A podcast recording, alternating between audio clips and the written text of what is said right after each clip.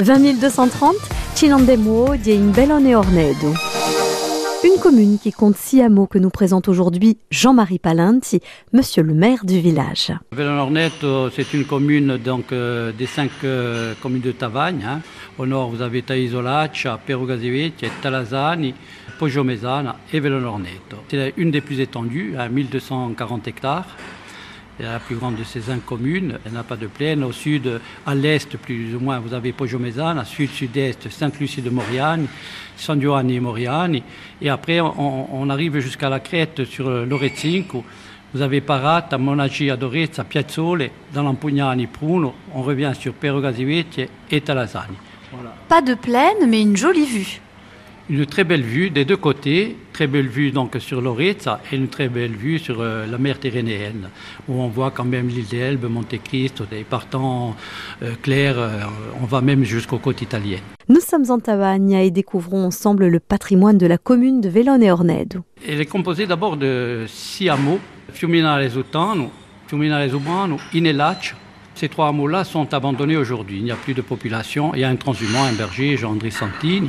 Les autres euh, hameaux sont habités. Il y a Villone, Carbonaccia et Lorneto. Donc voilà les six hameaux qui composent la commune de Villone-Orneto. Son patrimoine, donc, elle a des chapelles. Au hameau d'Orneto, nous avons la chapelle Santo Nicolaio qui renferme la Vierge, Marie et Saint-André. Ensuite, nous avons sur Vélone la chapelle Saint-Pierre et Saint-Paul donc il faut savoir que cette chapelle renferme euh, un tabernacle qui a été sauvé par les moines lors de la révolte. Et ce tabernacle, il est en tempio du XVIIe siècle, structuré en châtaignier. La partie visible en bois sculpté est tournée en buis et en noyer. Les sept statuettes en bois sculpté, installées dans les niches tabernacles, sont également protégées. La commission départementale donc, des objets mobiliers de Corse du Sud, en séance du 20 décembre 2016, s'est prononcée en faveur de son classement au titre des monuments historiques. La plus étendue des communes de Tavagne offre des sites naturels remarquables, comme la rivière du Petrignani ou encore le village abandonné de Fiuminale. Il y a quelques années, s'est créée donc euh, une association qui s'appelle San Giuseppe Fiuminale.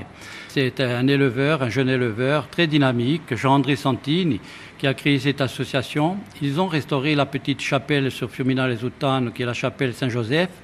Donc la Saint-Joseph, bien sûr, étant le 19 mars, mais il célèbre ça à la belle saison et au beau temps, le 1er mai, donc avec ses produits qu'il fait lui-même, donc ses charcuteries, fromages, etc.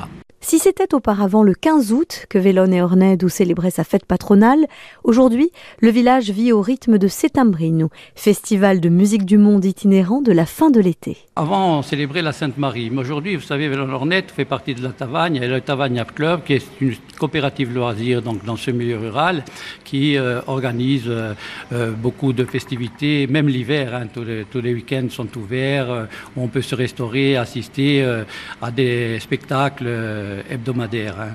et avec euh, un festival, c'est les Avagne, qui est un festival itinérant et très connu dans le canton. Vélone et Ornède compte 117 habitants en hiver, population qui double facilement au beau jour. Comme toutes les petites communes du rural, elle est touchée par une certaine démographie.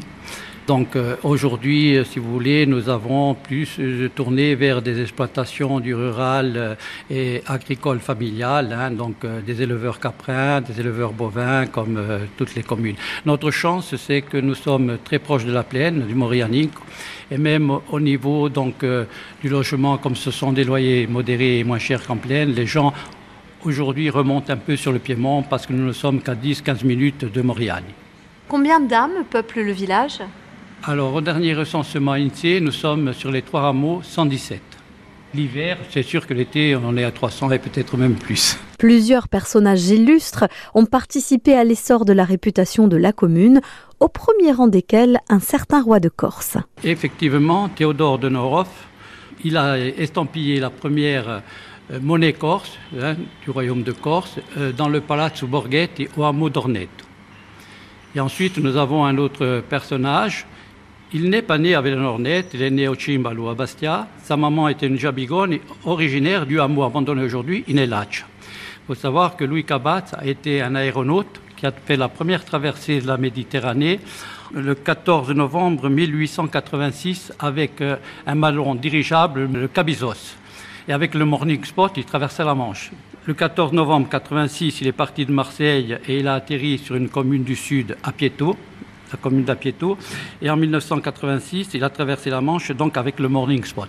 Un autre personnage nous permet d'évoquer euh, l'histoire du village, Jean-Marie. Oui, j'évoquerai euh, sur la résistance de la dernière guerre un personnage qui a été décoré quand même par le général de Gaulle. Il s'agit de Charles Santine qui était un très grand résistant.